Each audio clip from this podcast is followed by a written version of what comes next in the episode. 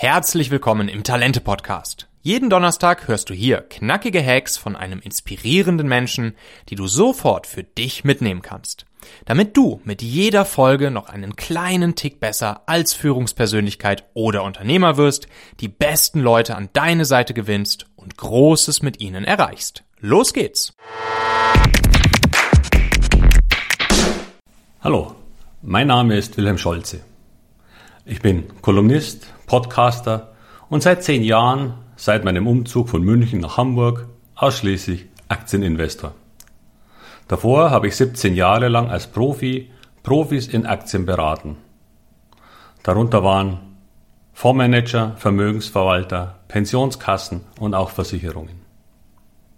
Seit Dezember habe ich einen Podcast, der sich nennt Aktien verstehen und erfolgreich nutzen. Und zuletzt starte ich im Juni mit einer begrenzten Teilnehmerzahl eine Masterclass Aktien in einer Beta-Version. Hier wird es in acht Wochen tief rein in die verschiedensten Themen der Aktienanlage gehen. Wie finde ich Themen und interessante Aktien? Wie bewerte ich Aktien? Welche Aktien tragen zum Risiko bei, aber selten zum Ertrag? Welche psychologischen Fallstricke gibt es und wie überwindet man sie? Und auch wann Verkaufen sinnvoll ist und wann nicht.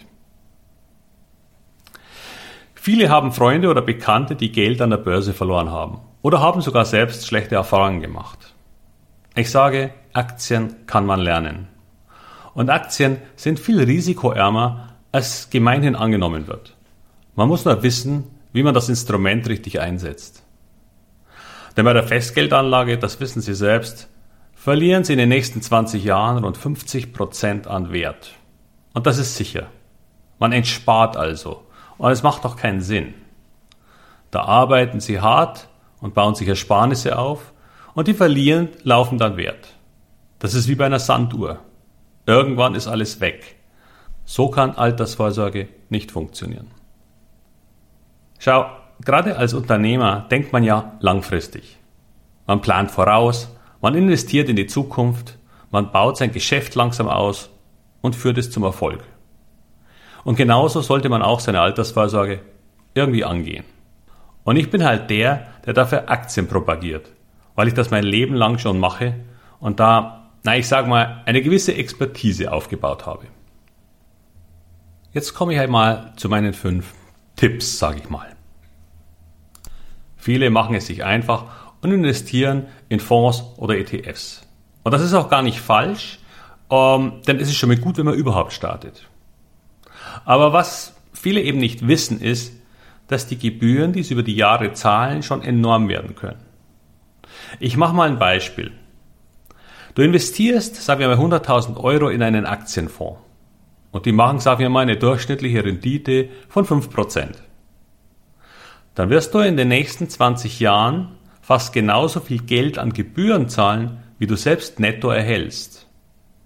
Im konkreten Beispiel bedeutet das, dass du tatsächlich etwa 58.000 Euro nach Steuern verdient haben wirst. Und die Gebühren, die du über die Laufzeit bezahlt hast, summieren sich zu 54.000 Euro. 54.000 Euro. Das sagt dir noch keiner. Das muss der Fonds erstmal für dich verdienen. Und das tun die allerwenigsten. Von der Seite her sind ETFs mit der gleichen Rendite schon mal um Längen besser. Denn da sind die Gebühren kumuliert bei ungefähr 6.600 Euro. Aber damit zu Tipp Nummer zwei. Auch wenn man in ETFs investiert, sollte man das zugrunde liegende Instrument Aktie schon verstehen. Alle ETFs sind in ihrer Anlage auf spezielle Gruppen von Unternehmen festgelegt. Zum Beispiel ein DAX-ETF hat logischerweise nur DAX-Aktien. Ein Nasdaq 100 nur die Aktien aus diesem Index. Und selbst ein MSCI World ETF hat eben die größten 1641 Unternehmen von vorher festgelegten 23 Industrienationen drin. Und zuletzt kamen vor allem auch viele Branchen-ETFs auf den Markt, aber auch die haben natürlich Nachteile. Sagen wir, du hast im Januar diesen Jahres in Wasserstoffaktien investiert. Nur waren da die Wasserstoffaktien schon massiv überbewertet. Wenn man nun einen Korb von massiv überbewerteten Aktien kauft, hat man leider sein Risiko gar nicht reduziert. Das ist in etwa so, wie diese Korb-Anleihen, CDS, glaube ich, aus der großen Finanzkrise vor zwölf Jahren. Wenn man einen Korb von faulen, nie mehr rückzahlbaren Krediten bündelt, bleibt es halt trotzdem Mist. Auch wenn damals zum Beispiel ein AAA-Rating drauf stand. Was will ich damit sagen? Man sollte auch in diesen Instrumenten nur investieren, wenn man ein paar grundlegende Dinge über Aktien versteht. Also zu Hack Nummer 3. Auch wenn viele das gar nicht wissen oder glauben, aber du hast als Privatanleger viele Vorteile gegenüber den Profis. Warum? Naja, wie gerade gesagt, hat fast jeder Fonds oder ETF ein Thema, das ihn aber auch beschränkt. Sei es ein Land, eine Branche, einen Index oder die Größe der Firmen. Und damit ist dieser Fonds oder ETF nicht flexibel, wenn sich die Welt verändert. Die Firmen darin Schrott sind oder eine Bewertung erreicht haben, die ein weiteres Drinbleiben gar nicht mehr sinnvoll erscheinen lassen. Du kannst als Privatanleger auch eine ganz andere Gewichtung im Depot haben. Du musst nicht automatisch eine Amazon massiv hoch gewichten, nur weil das in dem entsprechenden Index so ist. Du kannst flexibel auf spannende neue Themen und Technologien setzen und gehst aus den anderen raus. Während Corona war das halt problematisch zum Beispiel für den Konsum, aber super spannend für Zoom-Videos. Denn wer weiß heute noch nicht, was ein Zoom-Call ist. Du kannst auf sich verändernde Politik reagieren. Und vieles mehr, worin du die völlige Freiheit hast, ein Fondsmanager allerdings nicht. Hack Nummer 4. Fehlervermeidung. Man wird am Aktienmarkt Fehler machen. Das Entscheidende ist, eher weniger zu machen und vor allem keine teuren. Fehlervermeidung ist der größte Performancebringer für Geldanlagen in Aktien. Wenn du, sagen wir nochmal, fünf Aktien in deinem Depot hast, was an sich schon wieder ein Fehler ist, kannst du darin vier Aktien haben, die in einem Jahr, sagen wir, jeweils 20% plus machen. Und das wäre doch schon super. Aber leider hast du auf irgendeinem Börsenbriefchen gehört, wolltest einen schnellen Tipp folgen oder bist zum völlig falschen Zeitpunkt eingestiegen und hast leider mit irgendeiner dubiosen Aktie 90% verloren. Dann hat dein Depot in diesem Jahr leider nur eine negative Rendite von 2%, obwohl du vier durchaus gute Aktien hattest. Das ist wirklich wichtig zu verstehen. Es gibt einfach Aktien, die in erster Linie das Risiko erhöhen, aber leider selten die Performance. Aber das kann man lernen. Und am besten lernt man es aus den Fehlern anderer, statt sie selbst zu machen. Das ist auch deutlich billiger. Kommen wir zum letzten Hack. Versuch nicht zu traden. Weil zu beurteilen, ob der Markt gerade hoch oder niedrig als Ganzer ist, ist ein ziemlich sinnloses Unterfangen. Nicht bei Supercomputer können mit Bestimmtheit sagen, was innerhalb auch nur des nächsten Tages passiert. Daher ist die einzige und wirklich funktionierende Möglichkeit, den Aktienmarkt in den Griff zu bekommen, die richtige Auswahl von Aktien. Andererseits ist aber auch das einmalige Kaufen und sich schlafen legen, wie das mal André Costolani propagiert hat, in unserer schnelllebigen Zeit nicht mehr sinnvoll.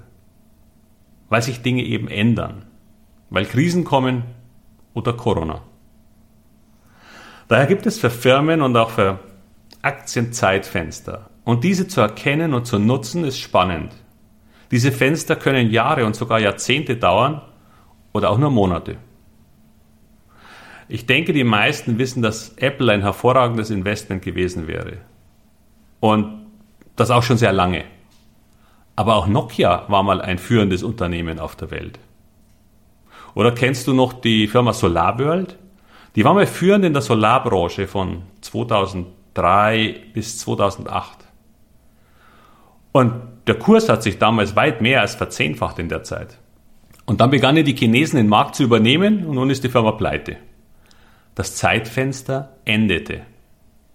Also wie macht man das mit den Aktien? Seien Sie interessiert an Veränderungen, an Entwicklungen und vielleicht am besten hören Sie Ihren Kindern zu. Weil die sind immer am neuen und spannendsten, was gerade passiert, interessiert.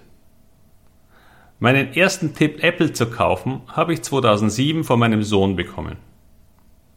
Ich habe nicht drauf gehört. Und fangen Sie an, spielerisch in Aktien zu denken. Das macht sogar Spaß.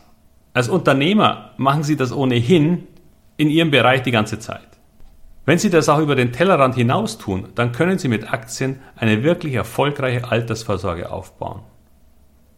Und das müssen nicht unbedingt bitte amerikanische Firmen sein. Wir haben in Deutschland eine Menge Technologieführer in den verschiedensten Branchen. Da ist man viel näher dran als an irgendeiner QuantumScape-Aktie in USA, die man überhaupt nicht beurteilen kann. Und wenn Sie das Thema interessiert, dann hören Sie doch auch gerne mal in meinen Podcast rein. Oder Sie sichern sich noch eine der letzten Plätze für die Masterclass im Juni, Juli. Die Links finden Sie mit Sicherheit in den Show Notes. Und damit schließe ich und wünsche Ihnen viel Erfolg bei all Ihren Investments. Ihr Wilhelm Scholze. Lass andere Menschen gerne wissen, welche Inspiration hier im Talente-Podcast du besonders wertvoll fandest. Poste dein Feedback einfach auf LinkedIn und tagge mich darin. Dann verlinke ich deinen Post in den Shownotes der nächsten Folge, sodass andere Hörer dich auf LinkedIn finden können. Vergiss auch nicht, auf Abonnieren oder Folgen für den Talente-Podcast in deiner Podcast-App zu klicken. Bis zur nächsten Folge. Ganz herzliche Grüße aus Hamburg. Dein Michael Asshauer.